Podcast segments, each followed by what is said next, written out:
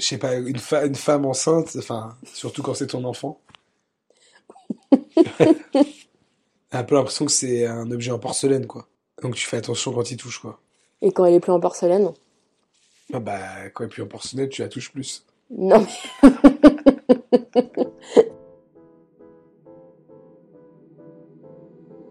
Les cheveux blancs, les rides, tout ça peut apparaître. Si tu te prépares juste à voir les moches moments, euh, c'est tout ce que tu verras. Pour moi, c'est pas l'année zéro, c'est la maternité, c'est la vie, c'est difficile. Moi, comme je te disais, j'ai vraiment passé euh, un an euh, génial, quoi. C'est beaucoup, beaucoup, beaucoup plus facile de gérer les crises d'un bébé que celle d'un toddler, en fait. Cette année-là, tu passes ton temps à repousser tes limites et ta zone de confort. Cet état-là n'est pas éternel. Comment ça va aujourd'hui, Mimi? Ça va?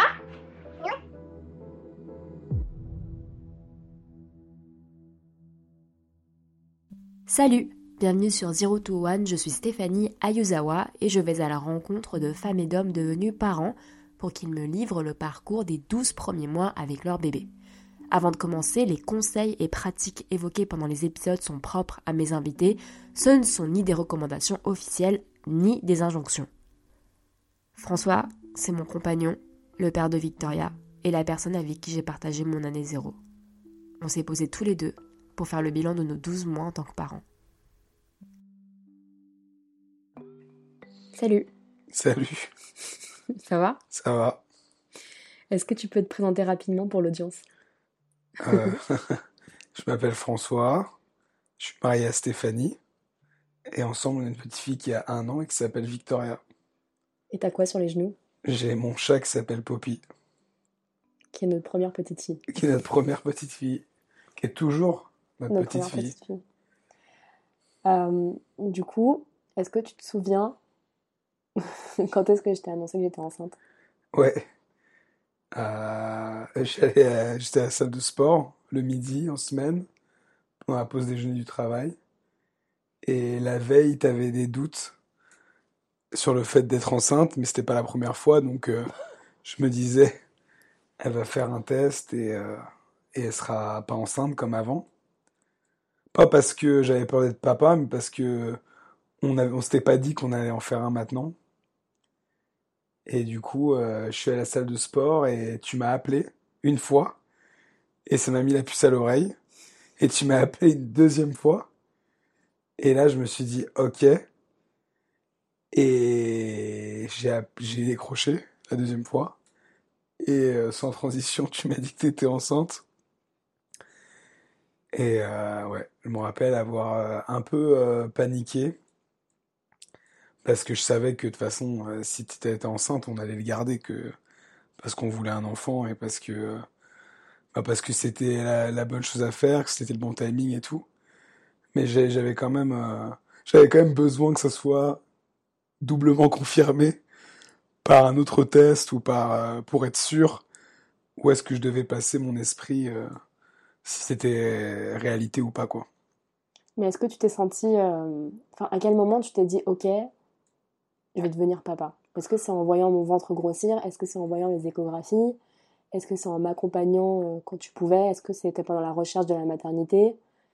Est-ce que c'était peut- au fur et à mesure Je euh, pense que c'est au fur et à mesure parce que au tout début, vu que c'est pas palpable, qu'il est pas là, que effectivement t'as pas de ventre, que on fait des plans, mais on n'a pas commencé à à changer le logement, euh, à aller à l'hôpital, tout ça. Et puis tu l'annonces pas à tes parents ou à tes amis tout de suite. Ouais. Je pense qu'au début, euh, tu, je pense que là, là où je me suis rendu compte, je pense que je m'en suis jamais réellement rendu. Ouais, je me suis rendu compte que j'allais, que quelque, quelque chose allait arriver. Hmm, ouais, au bout des 4-5 premiers mois, je pense. Quand on a commencé à aller à l'hôpital, quand on a commencé à penser où est-ce que ça allait se passer, quand on a commencé à se penser ce que ça allait représenter pour la maison, pour nous aussi. Même si on peut pas se rendre compte que ça représente pour nous, on imagine. Nous étant les hommes Non, non, non, nous en tant que parents. Ah. Et euh, ouais, je pense que ouais, la moitié, un peu avant la moitié, 4-5 mois, je dirais. Enfin, je sais pas, j'ai pas d'idée claire, mais je me rappelle que c'est pas venu tout de suite. Mais moi, je me souviens que j'avais très envie de le dire pendant la période des trois premiers mois. Mm. J'avais besoin d'en parler parce que euh, c'était un truc extraordinaire et j'avais besoin de le partager à mes proches. Ouais, Mais toi, tu voulais attendre les 12 semaines ouais. pour être sûr de, entre guillemets, de se voir personne. Ça veut quand même Bah, dire dès- que dès le Mm. début, tu étais un peu... Enfin, est-ce que ça veut dire que dès le début, tu te sentais quand même euh, inquiet et... euh, Ouais, je pense. Je pense que euh, la peur qu'il y ait un pépin, la peur, pas pour décevoir, je pense que c'était surtout la peur pour, pour toi et moi, en fait. D'être triste ouais. La peur qu'il y a un truc. Et donc les trois mois, vu que c'est un peu les, les, la période à passer pour quand même être au courant des plus gros problèmes, bah ouais. Une fois que c'est passé et que les médecins répétaient en permanence que tout était au top, bah ça te donne la confiance t'as besoin de l'entendre. Donc moi, ouais, j'étais content de le dire au bout de trois mois, mais après, je sais que j'ai pas été serein euh, jusqu'à ce que le bébé il soit physiquement là. Je sais que moi, la, la route vers l'accouchement, c'était, euh, bah c'est, euh, ça a été, je pense, pour moi le plus difficile au final, que depuis que Mimi elle est là. Du coup, euh, pour la maternité, on a choisi un endroit qui permettait euh, d'avoir le papa en salle d'accouchement, plus péridurale. Euh, T'en as pensé quoi? Ah, Est-ce bah, que tu peux, tu peux nous raconter rapidement ton ressenti pendant enfin, les derniers jours et l'accouchement? Parce que tu m'as dit après coup que tu avais hyper peur de l'accouchement. Moi, je savais pas que tu avais hyper peur à ce point. Je l'ai capté une fois que tu l'as dit, une fois qu'elle était sortie. Donc, est-ce que tu peux nous raconter ton point de vue?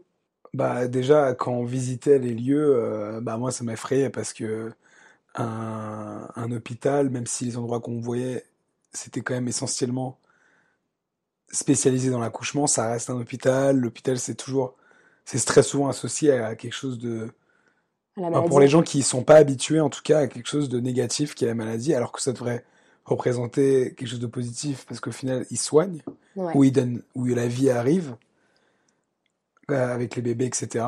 Mais euh, ouais, je me rappelle que rentrer dans ces hôpitaux, ça a donné une réalité à la chose et ça accentue un peu euh, pas le, le, le d'être sur le fait accompli que ça allait arriver et que je savais que l'accouchement, ça m'effrayait parce que on décrit à travers les films, à travers les les gens qui le racontent. C'est un peu comme il y a plein de choses dans la vie, les gens ils te racontent quelque chose et tout de suite c'est un truc de malade mental et et tu le fais toi-même et t'es un peu en mode ouais ok. Ou parfois c'est le contraire, c'est waouh, les gens ils décrivaient ça gentiment alors que c'est horrible. Il y a plein de trucs comme ça dans la vie, comme le permis voiture. Tout le monde dit que c'est super chaud et au final bon, je l'ai passé à Tokyo, c'était plus simple mais c'était moins chaud que ce à quoi je m'attendais. Mais du coup, euh, du coup, euh, quand on a choisi Haiku, donc qui est le nom de l'hôpital où on est allé, il a, vu qu'il y avait des amis qui avaient déjà accouché là-bas, en fait, ça m'a rassuré déjà d'avoir une preuve de quelqu'un que je connais, d'un enfant que je connais, en bonne santé, qui avait, euh, qui avait, euh, qui était né à cet endroit-là. Et puis, bah oui, le fait de pouvoir être là, savoir que je serais pas toute seule, et que bah j'avais envie depuis le début de façon d'être là à l'accouchement parce que ça me paraissait normal, la chose à faire. euh, qu'on est tous les deux à faire un enfant, donc on, on est tous les deux euh, à l'accouchement, même si euh, on participe différemment. Et, euh, et la péridurale, oui, parce que bah au moins que tu aies le choix de, la prendre ou pas. Et tu parlais un peu de, des histoires que tu avais entendues par tes potes, par les films et tout. Comment tu t'es un peu renseigné Est-ce que tu peux nous en dire un peu plus sur la manière dont tu t'es renseigné sur l'accouchement? Ou même si tu t'es pas vraiment renseigné, c'est aussi ok de le dire. Bah, j'ai surtout renseigné, j'ai surtout demandé à des gens qui avaient déjà vécu ça de me raconter, donc euh, des amis proches ou mes parents. euh, je t'avoue que et puis je me souvenais des vidéos que j'avais vues. euh, bah voilà, on voit dans le cinéma, on voit même des vidéos quand on est au collège. Il y a ces scènes d'accouchement qui sont qui euh, qui quand on les voit à l'extérieur, parce que c'est pas notre enfant qui est filmé, c'est toujours un peu un peu gore et qu'on cache, mais qu'on cache moins aujourd'hui Donc ouais, je me suis renseigné comme ça, mais c'est pas plus que ça. Après, c'était à travers toi, à travers la, la, la doula qu'on avait vue, euh, que j'en ai, j'ai su un peu plus. Mais c'est vrai que je me suis demandé, voilà, qu'est- surtout je me demandais qu'est-ce que moi je peux faire pendant l'accouchement à ces gens-là. Et euh, souvent on me disait, bah voilà, les, petites positions à prendre, le soutien euh, moral. Et euh, mais euh, mais au-delà de ça, euh, au-delà de ça, pas vraiment, pas plus que ça en tout cas. Donc on arrive au jour J, le 9 novembre. Euh, J'y suis allée parce que je devais être déclenchée. Tu te sentais comment le matin? Bah, c'était un peu en mode euh, enfin et ah ok c'est là, c'est aujourd'hui. Le, le jour tant attendu et à la fois un peu craint. Tant attendu parce que on allait devenir parents. Tant attendu parce que je voulais devenir père. Mais craint parce que je voulais être sûr que ça tout se passe très bien pour toi et pour le bébé. Et, et je savais pas à quoi m'attendre. Mm. Est-ce que, euh, est-ce que ça allait être euh, très impressionnant? Ben, on n'est pas, on- à moins d'avoir eu des, des grands accidents dans sa vie, on n'est pas euh, habitué à, à aller à l'hôpital et, et voir une scène comme ça euh, De quelle scène tu parles? de, de naissance avec euh, un être vivant qui sort d'un autre corps, avec du sang, avec des cris, avec. enfin, on voit ça à la télé, mais la télé et la réalité, c'est toujours, enfin, c'est toujours à des années-lumière l'un de l'autre. Mais ouais. Hmm. Du coup, mon accouchement, il a été assez rapide, mais je le décris quand même assez... Enfin, il était assez rapide, mais assez intense. Il y a eu plusieurs moments qui étaient euh, bah, stressants. Et puis, euh, il y a eu plusieurs moments où euh, il y a beaucoup de personnel médical qui sont intervenus, y compris la poussée. Comment tu t'es sentie dans le sens où le focus était sur moi? Donc toi, en tant que deuxième parent, ouais, comment est-ce que tu t'es sentie Comment Déjà, quand on est arrivé, quand toute, la phase d'enclenchement où j'étais pas convié, dans ma tête, c'est voilà, c'est des professionnels qui le font. euh, quand ils disent que j'ai pas besoin d'être là, je leur fais confiance. Évidemment, tu as envie d'être là, mais je suis personne, euh, je je saurais pas quoi faire. Enfin, je leur laisse faire leur métier. Donc, euh, le début, ça m'a pas gêné de pas être là. Après, voilà, le fait qu'il y ait eu un peu d'action, un peu de surprise, puis surtout de te voir toi euh, dans un état. euh, parce que c'est toi, c'est toi qui subissais l'action, ça, ça m'a, ça m'a attristé. Ouais, mais alors, je suis d'accord. Mais du coup, il n'y a pas d'espace pour toi. Il n'y a pas d'espace, il n'y a pas d'attention pour toi sur comment tu te Ouais, sens. ouais, bah, Donc, comment est-ce que, du coup, dans, sur le, dans le feu de l'action, ben, tu dis c'est normal qu'il n'y ait pas de place pour moi parce que c'est non, moi je trouvais qu'il y avait de la place pour moi. Enfin, en tout cas, dans l'accouchement qu'on a eu, euh, j'étais là euh, de A, enfin, de A à Z. Euh, j'ai pu t'aider à quelques moments quand, quand je vais appuyer sur ton dos, etc. On parlait beaucoup, on se tenait la main, on attendait ensemble, on, on écoutait ensemble, même si les gens me regardaient pas. Et, et après, c'est peut-être eux, ils devraient peut-être regarder un peu plus le mari, mais moi, je me suis pas, je l'ai pas pris mal parce que Tu t'es pas senti à l'écart? non, non, parce que j'étais là et parce que, et parce que euh, quand ils avaient fini euh, d'expliquer la situation, ils sont les seuls à pouvoir expliquer la situation. Bah, j'étais attentif et oui, ils, auraient pu. euh, je pense que ça dépend des lieux. Puis le fait qu'on soit étranger, ça a sûrement joué aussi.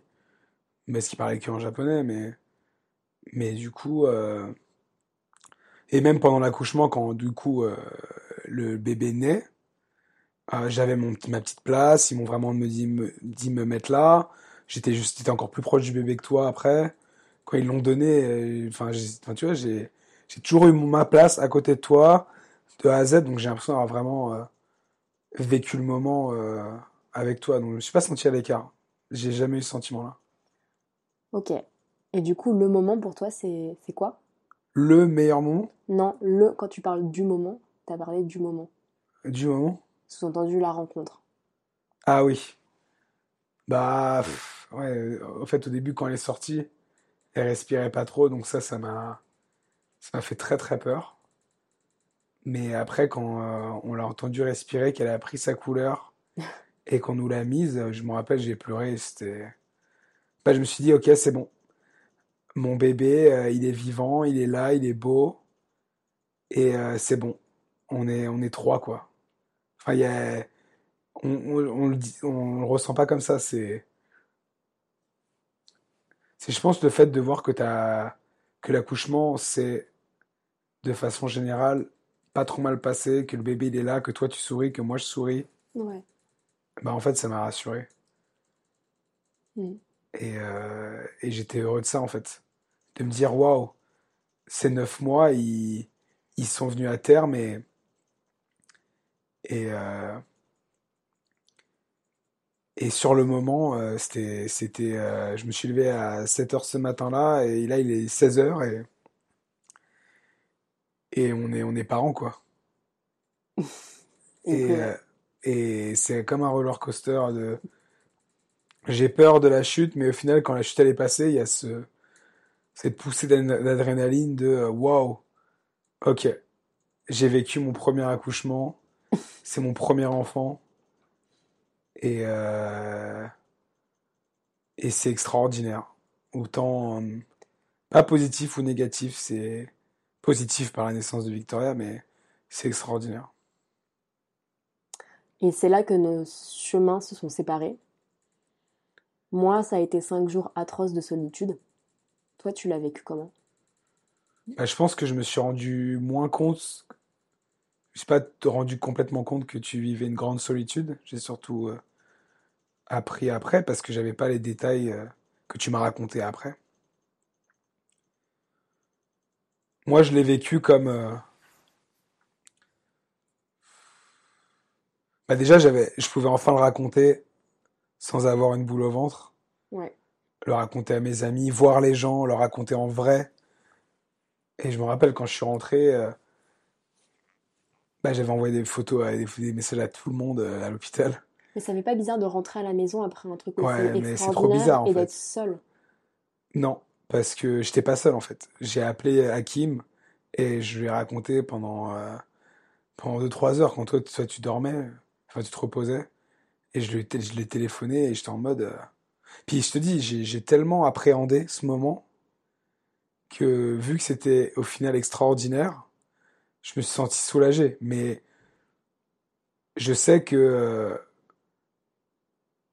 au fond de moi, j'étais en mode bon. Ma femme, elle est à l'hôpital, mon enfant est à l'hôpital. Alors, dans tous les cas, ils sont dans de bonnes mains. Je, préfère que ce soit avec des professionnels qui peuvent s'en occuper. Parce que moi, je peux apporter un soutien psychologique, mais je peux pas apporter un soutien physique. Ce qui est import- méga important aussi. hein. Et, et- et j'avais, moi, je me disais, OK, dans cinq jours, déjà, on a les portables, donc on peut s'envoyer des photos, on peut s'appeler. Et je voulais que tu te reposes. Et ils vont s'occuper de notre enfant. Et dans cinq jours, je sortirai et tu seras reposé. Et mon enfant, il sera là, prêt à sortir. Donc, j'avais pas du tout cette appréhension-là. euh, Pas du tout. Ok. Bah, moi, il y avait un de nous deux qui, qui passait un pas trop mauvais moment.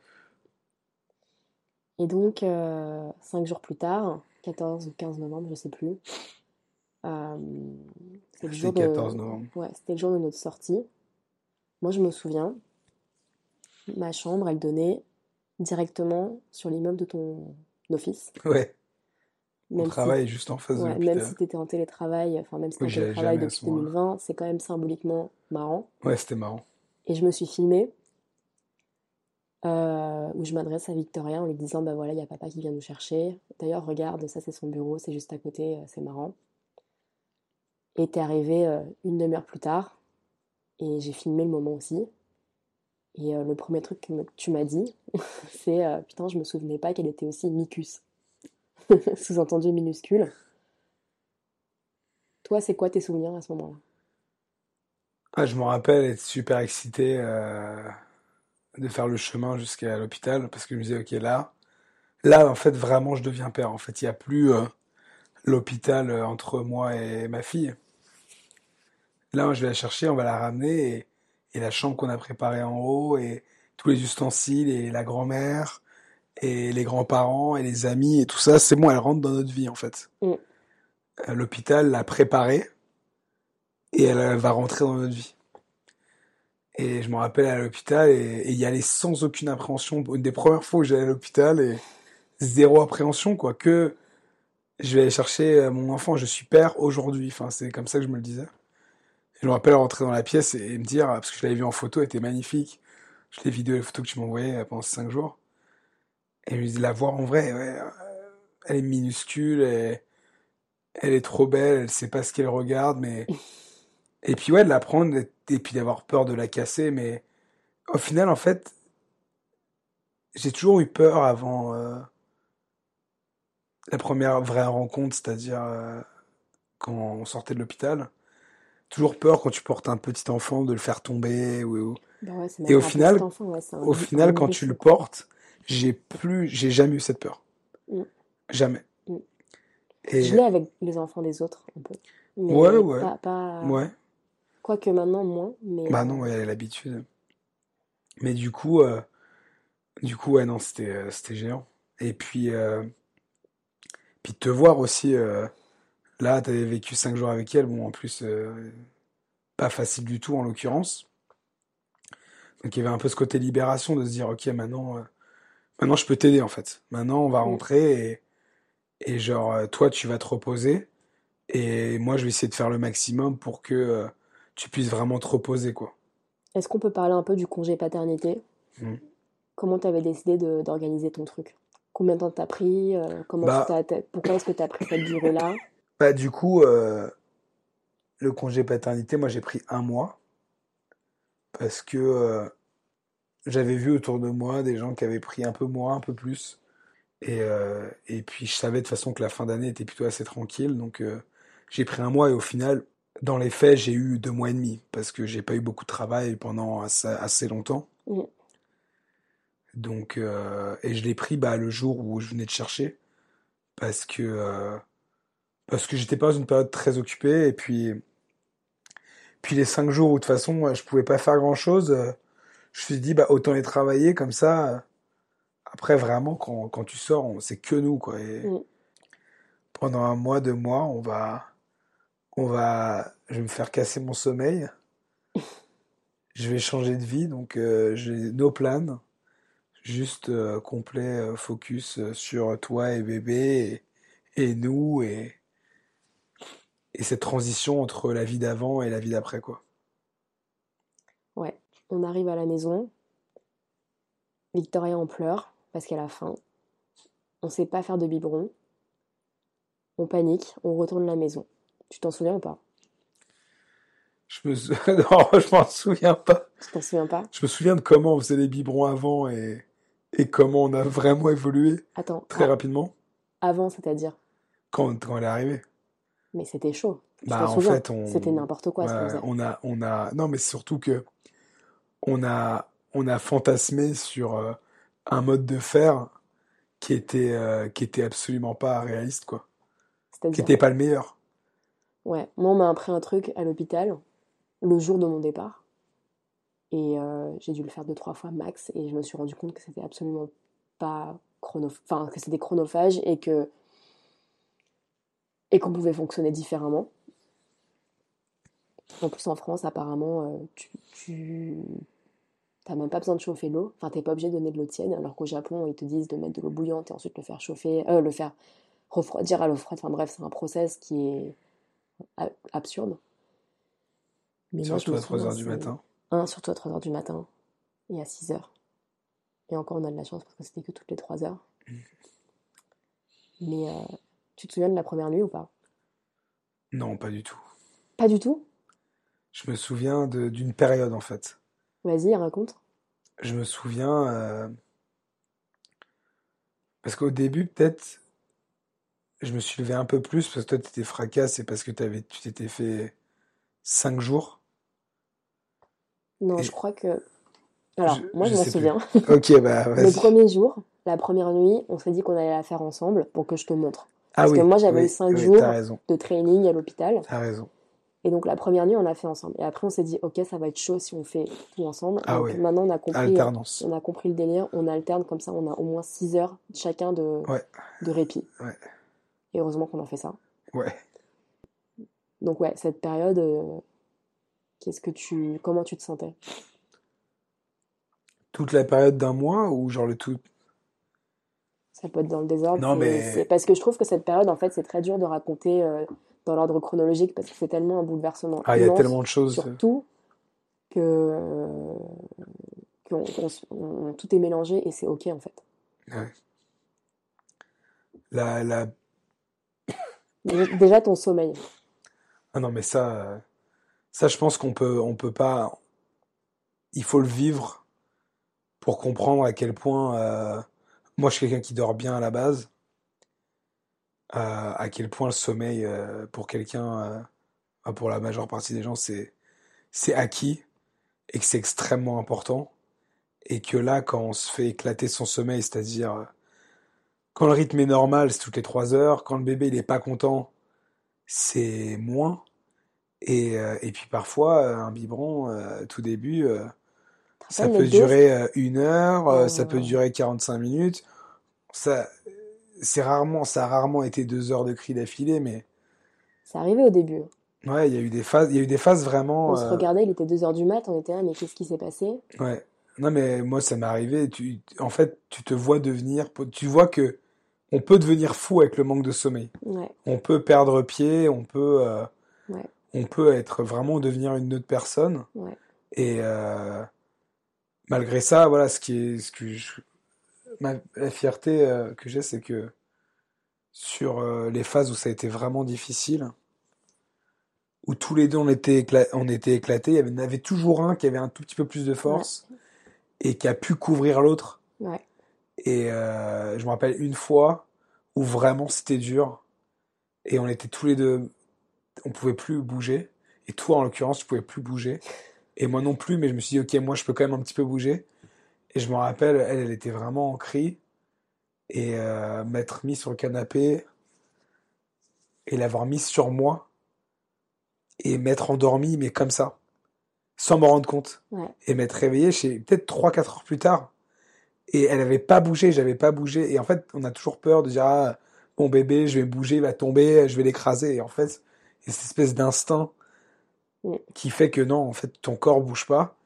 Et ce moment était à la fois extrêmement dur et à la fois extrêmement beau parce que c'était mon bébé, ma petite fille sur moi, qui avait le best sleep, qui dormait super bien, et, euh, et moi qui avais un peu dormi et qui était super attendri de la voir euh, en train de, de vraiment euh, dormir du sommeil le plus profond euh, sur moi, quoi.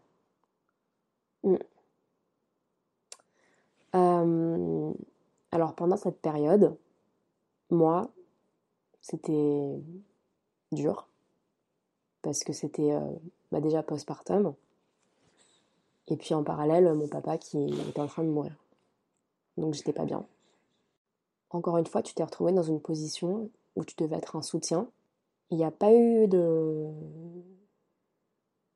de place pour toi, pour tes émotions en fait. Comment tu l'as vécu? Pendant cette période, j'étais tellement mal que je me posais même pas la question Mmh, de savoir normal. comment toi t'allais. Bah moi j'allais pas mal, hein. Euh, je voyais que c'était extrêmement pour dur, pour toi, puis bon, c'est- ça l'était à moindre mesure pour moi, parce que bah, malgré tout, ton père, je le connaissais, euh, j'avais passé des bons moments avec lui, c'est quand même ton père, c'est quand même le, le grand-père de Victoria, donc euh, j'étais pas pas triste non plus. Mais euh, non, non, euh, je j'ai pas, pas le souvenir, euh, j'ai pas le souvenir de m'être senti euh, mis de côté. euh,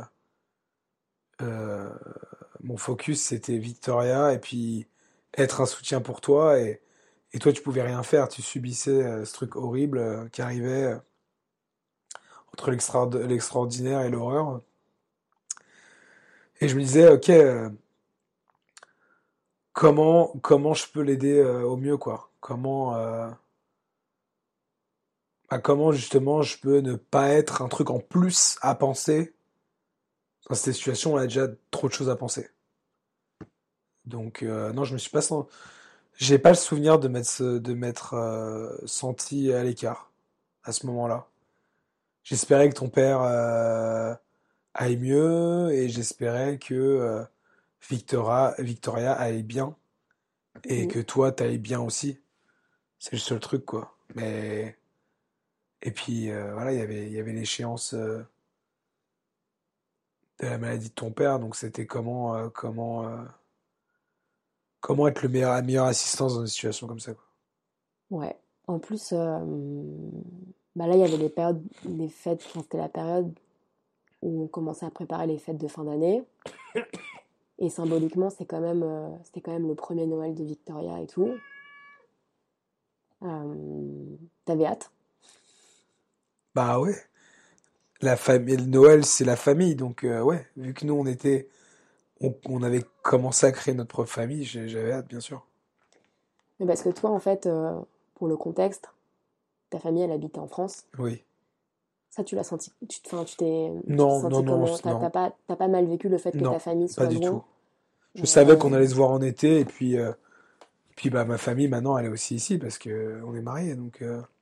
Bien sûr, mais Et puis il y euh, avait, il y avait l'évidence de, de la famille ici, comment ça se passait. Mes parents devaient venir et au ouais, final ils c'est sont pas venus parce que ça. Et c'était la bonne décision à prendre. C'était une déci- décision difficile, mais c'était la seule décision, ouais, la seule possibilité, ouais. option. Donc euh, non, non. J'étais content d'avoir fait Noël et le jour de l'an avec ton père, malgré le fait que c'était pas facile. Il y avait Victoria, du Et coup. Victoria, euh, qui est pu, à qui on pourra dire qu'elle a passé un, son premier Noël et son premier jour de l'an avec son papy. Mm. Euh, au niveau de ton temps perso, du coup, parce que tu es quelqu'un qui, qui fait plein de trucs, qui kiffe plein de trucs, qui prennent du temps. Est-ce que tu veux en parler? Carrément. Moi, j'aime bien euh, sortir, j'aime bien le cinéma, j'aime bien les jeux vidéo. Moi, j'aime vraiment bien le cinéma et j'aime vraiment bien les jeux vidéo. Et du coup, euh, ouais, du coup, on, on essaye de garder euh, un maximum de, de temps euh, comme on l'a toujours fait pour ses passions principales. Mais avec un bébé, déjà, avec le manque de sommeil, on on n'a pas forcément l'énergie de le faire. Et puis, euh, avec le temps, bah, quand on a un peu de temps et que bébé dort, on essaie de passer du temps ensemble, etc. Donc les, passions solo, enfin les passions, choses qu'on a l'habitude de faire un peu dans son coin. Oui, ça prend, euh, ça prend grave un coup. Mais euh, là, un an plus tard, je fais beaucoup moins, je le sais. Alors, je suis aussi occupé au boulot, mais je fais quand même. Et, euh, et je préfère retenir le fait que je fais quand même. Mm. Faire moins, ça veut pas forcément dire euh, que c'est moins bien. euh, faire quand même, c'est le plus important, je pense. Plutôt que de plus faire. En fait, on peut pas en vouloir au bébé parce que c'est un bébé et c'est comme ça, ça fait partie du package, que ça mobilise énormément de temps.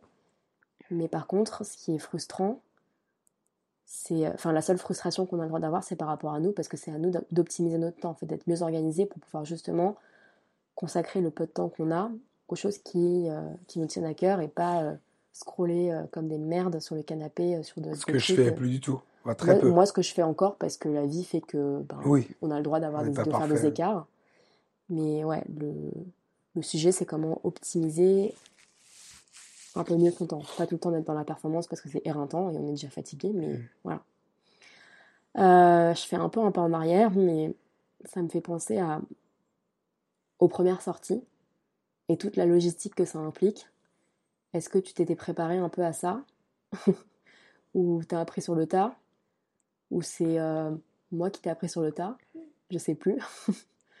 non, mais enfin, sans, sans parler juste de la logistique, mais comment euh, nos activités, elles ont changé, Hmm. comment nos sorties, elles ont changé, nos sorties spontanées. Non, mais au début, au début, euh, on, on se, on s'enferme dans, dans le minimum syndical. Mais On moi, je sortais pas, de toute façon, les six premières semaines, je suis pas sortie. Bien, bien sûr, bien sûr, mais quand on commence à sortir, on le fait le minimum, on, on a peur de prendre le train, on a peur de, peur, le- prendre- peur de prendre le bus, on a peur de prendre la voiture, Ouais. on a peur d'aller trop loin, on a peur de pas avoir assez, Et puis c'est le peur qu'il fasse timing, trop chaud, trop froid, voilà. le timing de réveil. Tu te rappelles quand on sortait, elle s'endormait, puis d'un coup, au bout de trois heures, elle se réveillait, et il fallait qu'on trouve un endroit pour la changer Ouais, et la nourrir, en fait. ouais, Absolument, sinon elle s'arrêtait pas de pleurer. ouais. Tu te rappelles? Non, Tu te rappelles pas de ça? Non. Non, je me rappelle que euh, je me rappelle qu'au début c'était euh, et c'est toi vraiment qui a, qui a aidé à, à ce qu'on on soit beaucoup plus flexible et, qu'on fasse beaucoup plus de choses. Mais euh, l'appréhension en fait juste de, tout, ce temps, de cette logistique pour pour faire et même syndicale, de se dire c'est bon, on n'ira plus jamais au resto pendant je sais pas combien de temps, c'est bon, on pourra plus faire ça. Et au final, euh, après quelques fois, on commence à aller au resto, on commence à prendre le métro, on commence à faire des choses qu'on faisait avant. Et c'est pas facile, mais on les fait quand même, et parfois ça se passe extrêmement bien. Parfois c'est compliqué, mais on s'habitue à ce que ça soit compliqué. Et au final, on préfère l'avoir fait que pas l'avoir fait. Non, les restaurants, au début, c'est... Même, même, même récemment, il y a eu des phases où, c'était plus compliqué, mais... euh, au final, on a des bons souvenirs d'être allé au restaurant, même quand euh, elle a crié euh, la plus grosse partie. C'est mieux que d'être resté chez soi et de ne pas être allé. Je pense que la, la fait d'être habitué en tant que famille à sortir le week-end, bah, ça améliore la situation parce que nous, on s'habitue, le bébé s'habitue, et en fait, euh, c'est plus sympa, quoi. C'est plus sympa. On, on appréhende moins, même si au final, ça change pas, ça change pas tout de suite. Mais moi, je me souviens, euh, les premiers restos, Mimi, elle restait pas dans la poussette. hein. Il fallait la tenir. Donc, on, alternait celui qui mangeait, celui qui la tenait, parce que sinon, c'était ingérable. Moi, j'ai trouvé ça un peu dur. Et puis, euh, en fonction des restaurants, des fois, ils te regardent mal parce que tu débarques avec la poussette. Et ensuite, tu sors le bébé. Et le bébé, il pleure. Et les gens, ils te regardent avec un œil, euh, un regard de si, mais qu'est-ce qu'ils foutent là, avec un bébé aussi petit.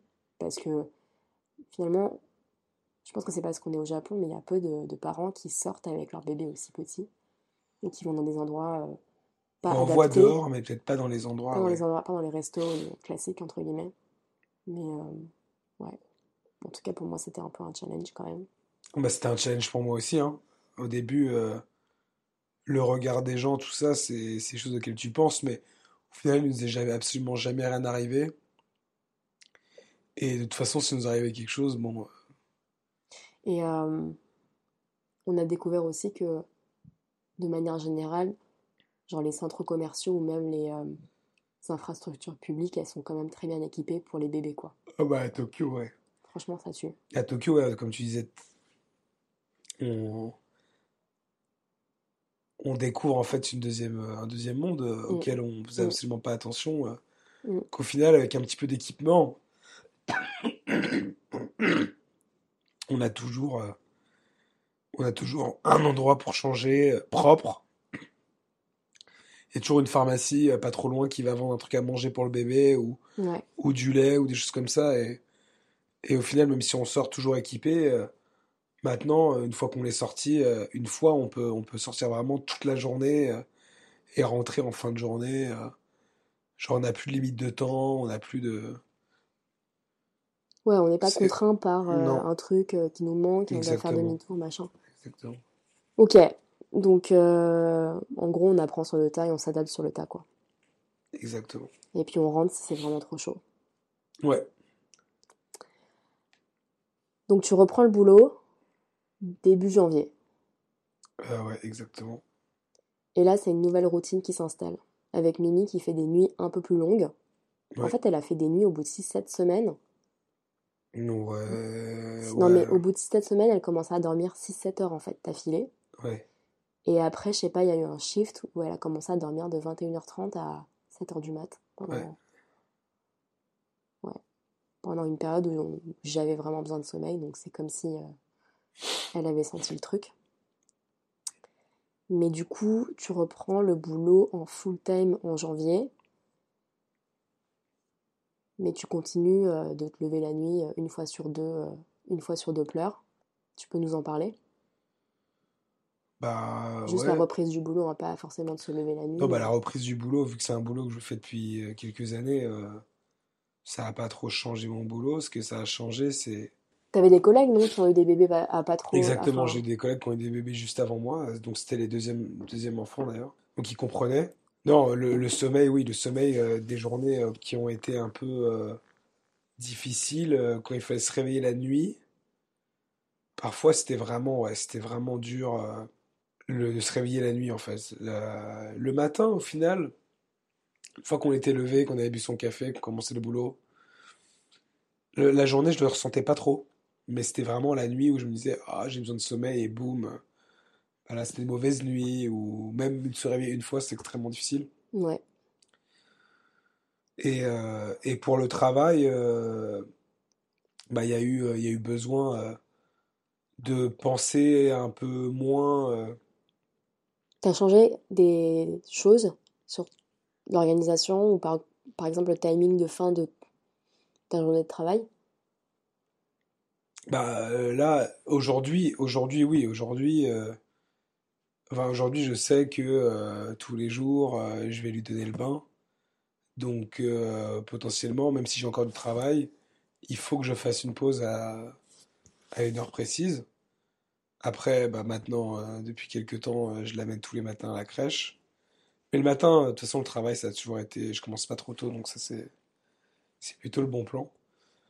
Mais vu que quand même, l'après-midi, c'est quand même toi, enfin le soir, c'est quand même toi qui vas la chercher, j'ai pas eu besoin de trop changer, je dirais.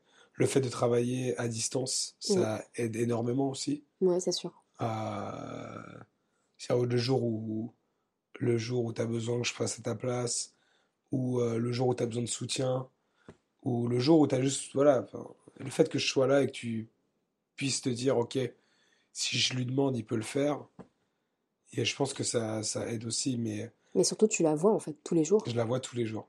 Mais je la vois longtemps tous les jours. Ouais, ouais. Chose qui serait pas possible si t'étais pas en télétravail, Non, quoi. bah ça, euh, Tu la vois tous les jours, euh. c'est une bénédiction. Mm. Donc, euh, non, le travail, euh, bah non, j'ai. Même si ça a été plus difficile par le sommeil principalement, ou parfois quand je devais la garder le soir, enfin oui, ça le soir et que euh, voilà, j'étais dans un mois un peu compliqué euh, avec beaucoup de boulot, et que tu es en train de lui donner le biberon, ou tu es en train de la calmer, ou tu es en train de faire lui donner le petit bain, ou de la changer, et que tu as le portable qui vibre euh, avec des messages auxquels bah, faut que tu répondes sous 10 minutes parce que tout va très vite. C'est vrai que ça donne des coups de stress, mais après j'ai eu des coups de stress pire que ça avant d'avoir un enfant. Donc euh, non, non, euh, c'est, ça a changé, mais euh, je me suis, je pense qu'aujourd'hui je me suis, je me suis habitué. Et, euh, et c'est quelque chose qui n'est pas insurmontable. Et la situation dans laquelle je suis au travail est favorable à, à, à s'occuper un peu de son enfant, quoi. Donc euh, là-dessus, là-dessus, je suis assez reconnaissant. Moi aussi d'ailleurs. Et en plus, il y a le Fun Day Friday. Ouais, On qui est le faire deuxième un... vendredi du mois donné par la boîte, si on n'a pas trop de boulot. Parfois, je le prends pas, mais Et on devait faire un date tous les deux. ouais. Et bim, Mimi est malade. Et donc Ouais. c'est devenu sa journée, quoi. C'est souvent venu sa journée. hein. On change un peu de sujet, on fait un pas en arrière. On revient au moment où j'étais enceinte avec un gros bidou. Tu me voyais comment? Bah, t'avais juste un gros bidou, quoi. C'était la même avec un gros bidou. Mais un J- gros J'étais toujours aussi fraîche ou pas? Bah oui, bien sûr. Mais est-ce que j'étais attirante? Bah oui, bien sûr. À tous les niveaux? Bah oui. Développe. Non, mais moi, je sais pas, une, fa- une femme enceinte, enfin, surtout quand c'est ton enfant, un peu l'impression que c'est un objet en porcelaine, quoi. Donc tu fais attention quand il touche, quoi. Et quand elle est plus en porcelaine? Ah bah, quand il est plus en porcelaine, tu la touches plus. Non. Une fois qu'elle est sortie. Non, enfin... Bah, je me rappelle quand t'es rentré de l'hôpital, t'avais évidemment, euh, t'avais, en plus, toi, t'avais particulièrement un ventre qui avait gonflé. Euh, du coup, euh, il devait, il y avait, il y avait un peu euh, le ventre qui ressortait, mais c'est, Mais tu m'as dit, hein, le un des premiers trucs que tu m'as dit juste après que Victoria soit sortie, c'est est-ce que je peux toucher ton ventre? bah oui, parce que c'était impressionnant comment c'était détendu euh, de voir un truc. Ouais, C'est comme hein. les gens qui, qui perdent beaucoup de poids et la peau, il faut que ça se réhabitue. C'est c'est Ouais. élastique, mais c'est pas, ça prend du temps. Mais euh, du coup, non, non, j'étais pas du tout. euh, je trouvais euh, toujours très belle. Non, Et aujourd'hui- pas, pas, oui. Aujourd'hui, euh, t'es aussi belle, voire plus belle qu'avant. Oh, Mimi, non, mais c'est pas. Enfin, merci. Euh, Ouais, le, le corps en postpartum, et même au-delà du corps, mais juste cette période postpartum, pour toi, enfin pour moi et pour toi, c'est un peu chaud de trouver un moment pour faire des bisous.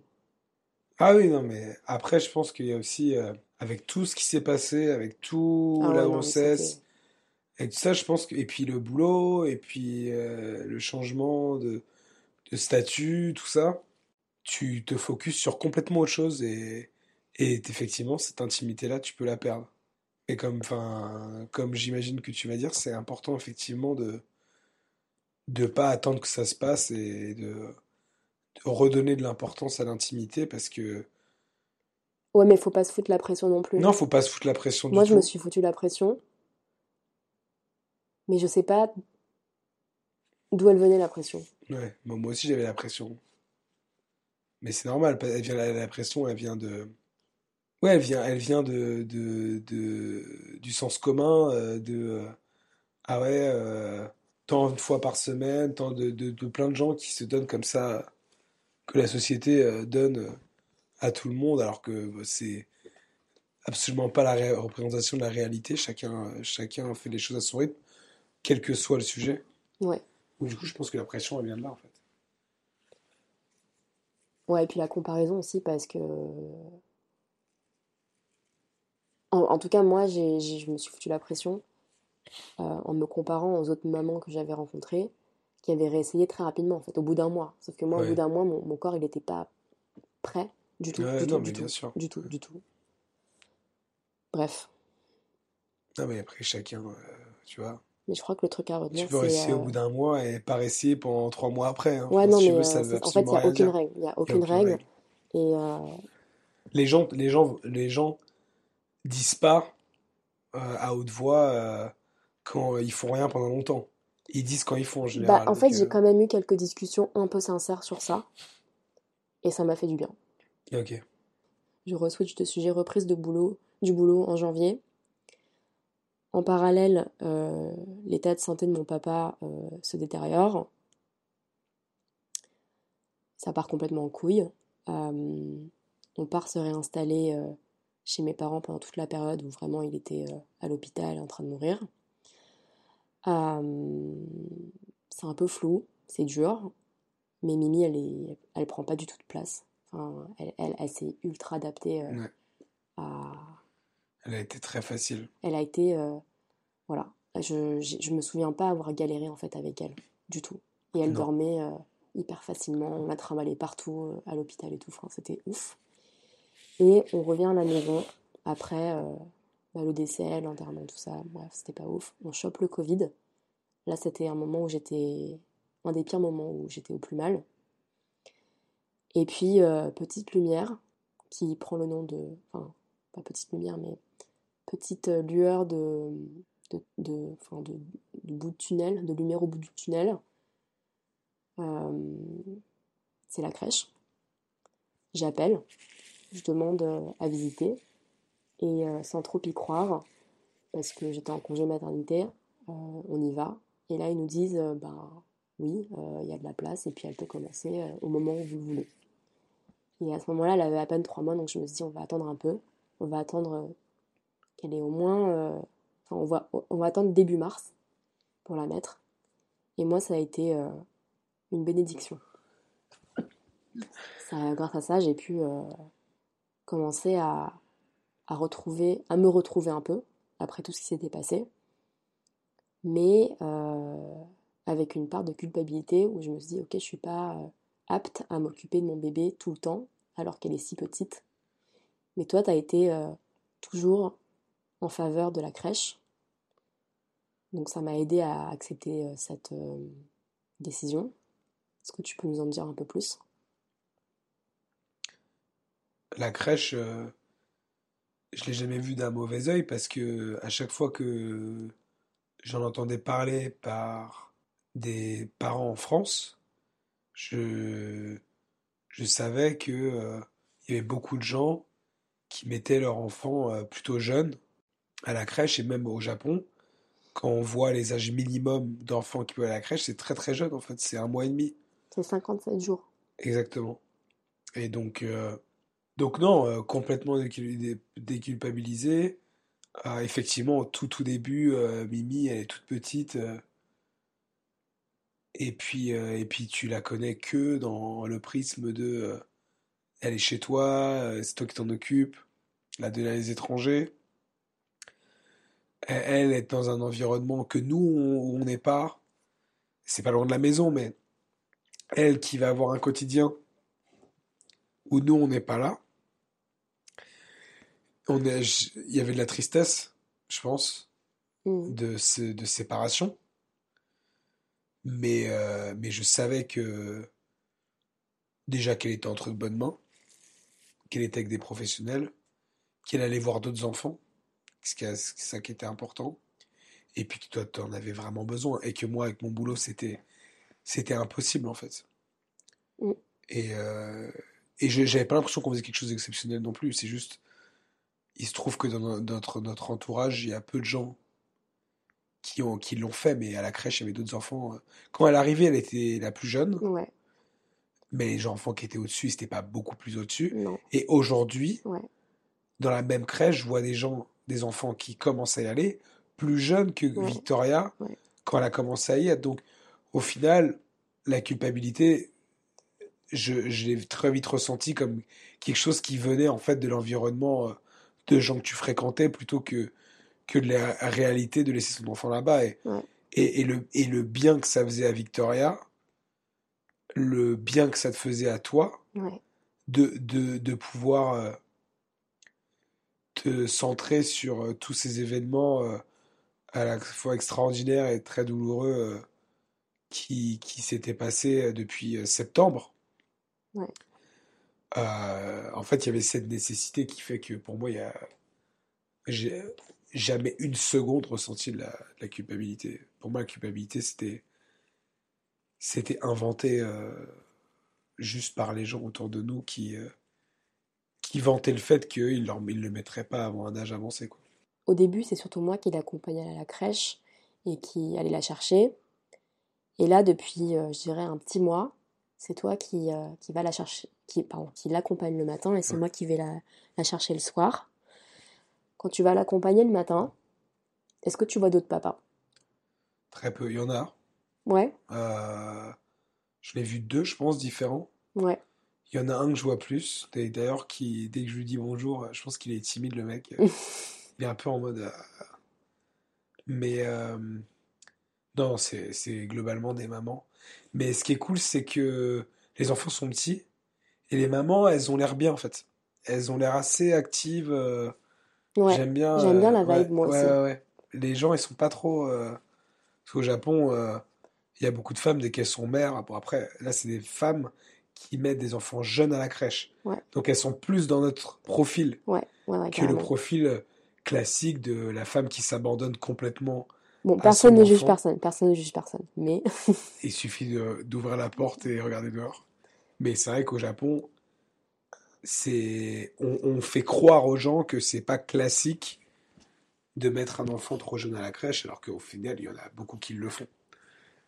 Mais euh, non, non, je vois plus de mamans que. Je vois des pères, hein. Mais, euh, mais en termes de ratio, euh, c'est euh, c'est des, mères, beaucoup plus souvent. du coup, d'après ce que j'ai compris, parmi tes groupes de potes en France et au Japon, tu fais quand même partie des premiers à être papa. T'as quelques, quelques références, mais est-ce que tu sens un décalage? Est-ce que tu as senti un décalage avec ceux qui en ont pas, forcément? Ou non, finalement Est-ce que c'est un sujet que vous abordez entre que entre potes qui sont parents? Ou est-ce que vous en parlez un peu entre, euh, entre potes qui n'ont pas d'enfants non plus? Bah, déjà, je pense pas que, vu que je parle beaucoup de la paternité avec toi, je pense, même si j'ai d'autres personnes, papa, avec qui en parler, c'est pas un truc dont j'ai envie, je sens un besoin extrêmement fort de partager.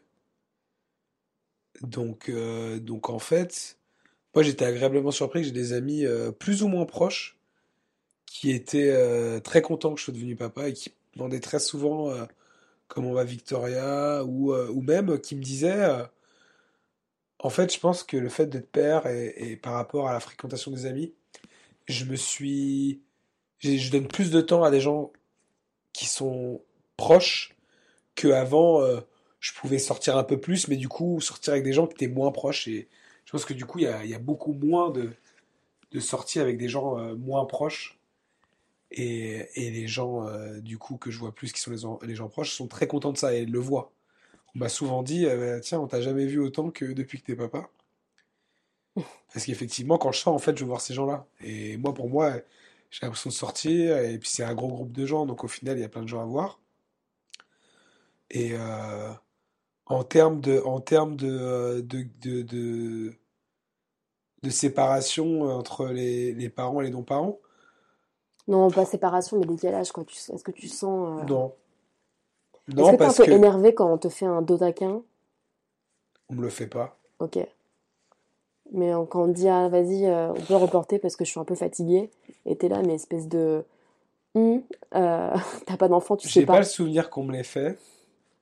J'ai pas le souvenir qu'on me l'ait fait. Non, non, euh, je dis mes amis, il y a personne. euh. Non, et puis ce qui est cool, c'est que j'ai pas l'impression d'avoir été euh, trop mis sur le côté non plus, parce que c'est vrai qu'au début, euh, tu sors plus, après tu recommences à sortir, mais tu sors moins.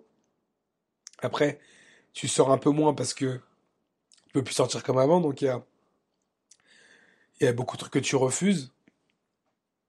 Et au final, tu arrives à un rythme de croisière, et, euh, et les gens t'invitent toujours, et t'invites toujours des gens, et ils sont toujours dispo, et, et donc euh, là-dessus, non.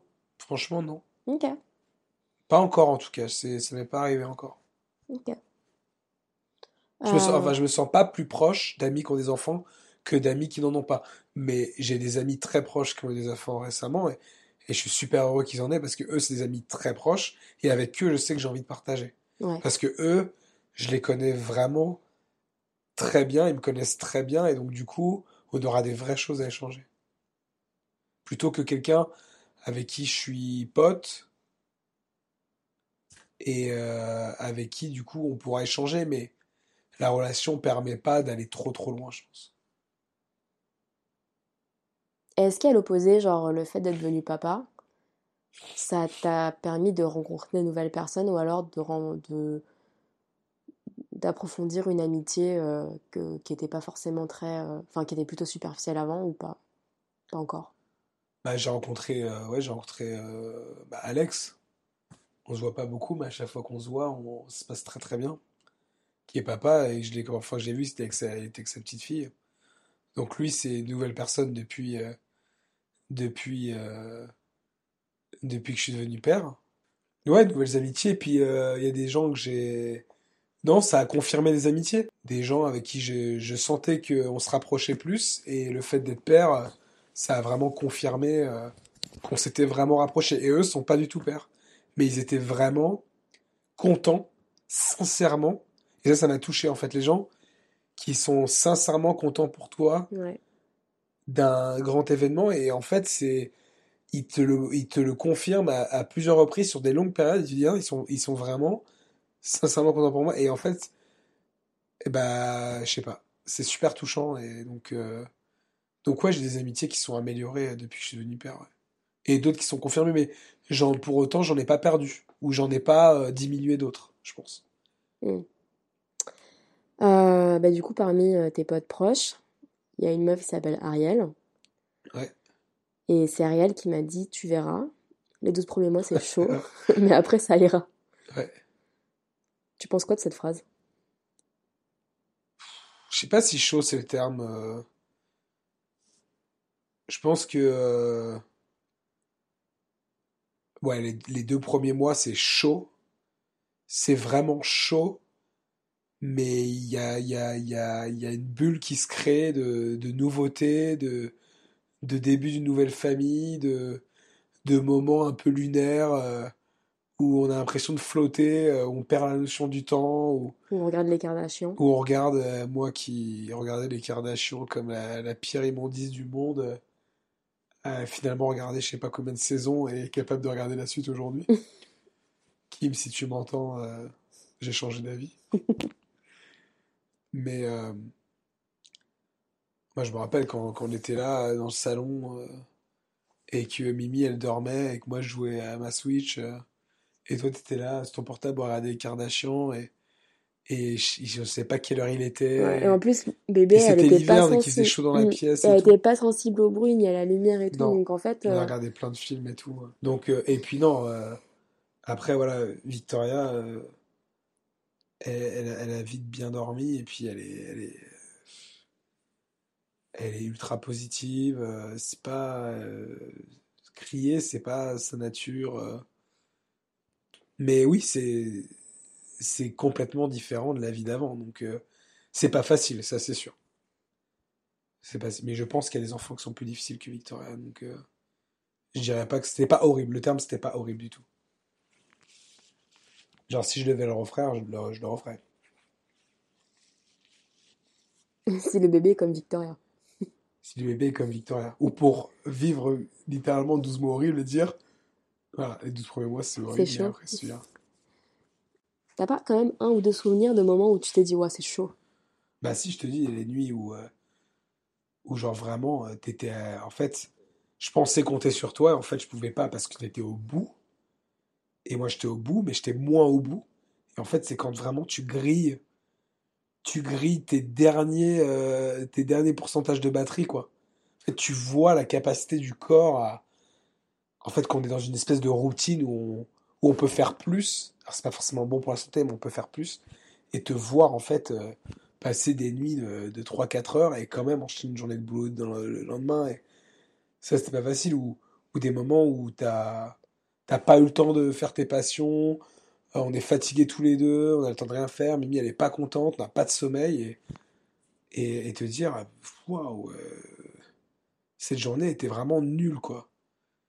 Mais, euh, mais au fond, moi, il y a toujours une vie, une voix qui. Enfin, toujours une voix, c'est pas une voix, mais je me suis toujours dit. euh, et au final, c'est pas pour rien, quoi. Parce que Victoria, ça lui fait un jour de plus.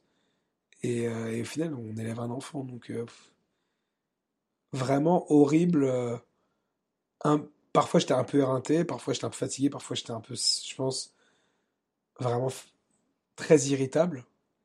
Mais, euh, mais c'est jamais tombé au point où horrible ou quoi que ce soit, quoi. Ok. Il y a eu des gros moments de fatigue, je pense que c'était le plus difficile, ouais. Quelques fois, pas, pas trop trop de fois, mais quelques fois. Toi, c'était la fatigue, du coup, le, le, Ouais, le c'était la truc fatigue, euh, je pense, ouais. Moi, c'était t'a plutôt, ouais, c'était plutôt, euh, je m'attendais pas à ce que ça soit aussi dur, en fait. Mm. Ok. T'as des conseils pour les futurs papas? Bah, profiter avant de devenir papa, déjà. De juste pas être papa. Mais tu l'as entendu, ça, toi, quand... avant qu'elle arrive. Ouais, j'ai profité. Mais t'as profité, mais tu- en fait, on se rend pas Non, on compte. se rend pas compte. En fait, on peut pas revenir en arrière, mais bah juste de continuer à faire ce qu'ils font, voilà. Et puis, euh, et puis non, euh, de, de, de voir la, la, la parenté comme quelque chose qu'on fait à plusieurs, et donc euh, d'essayer de d'avoir une espèce de parité, si c'est pas faire plus, pour s'occuper de son enfant, et, et, et, en plus d'aider euh, son partenaire. euh, il y a une, une relation qui se crée à l'enfant euh, que moi je vois aujourd'hui avec Victoria, une, une complicité que j'échangerais contre rien, quoi. Ouais. Donc, euh, donc euh, non, le conseil c'est juste bah, travail d'équipe, apprendre tous les deux, se soutenir, et puis ça reste une belle chose, quoi. Donc, euh, voir ça du côté positif. Et remercier sa femme. Et remercier sa femme d'avoir fait un, un bébé magnifique. Ok. Bah écoute, euh, est-ce que t'as d'autres d'autres choses que tu voudrais rajouter? Pour Victoria qui va écouter cet épisode quand elle aura 15 ans? Ah bah. Euh, non, peut-être pas. Non, mais bah merci. Enfin, Victoria, je suis très heureux d'être ton père. C'était une blague. Ah, ok. Bah écoute, Mais merci. moi, je lui dirai un jour à Victoria. Bah il faut lui dire, hein, mais il faut pas attendre qu'elle ait 15 ans. Mais je lui dis hein, que c'est la plus belle, que je l'aime et tout. Bah, tu dois continuer. Yes. Mais elle le sait quand même. Ouais, elle le sait. Elle me fait des sourires. Voilà, j'espère que l'épisode vous a plu. Si c'est le cas, n'hésitez pas à mettre 5 étoiles sur votre plateforme d'écoute, ça m'aide pour le référencement. Si vous souhaitez soutenir le podcast, il y a le lien Buy Me a Coffee en barre d'infos. Vous pouvez aussi suivre les coulisses du podcast sur Instagram, at 021podcast, avec un underscore entre chaque mot. N'hésitez pas à le partager à vos proches, à vos potes qui sont dans la l'année zéro, et à toutes ces personnes qui n'ont peut-être pas compris pourquoi vous étiez moins dispo après la naissance de votre bébé. Bisous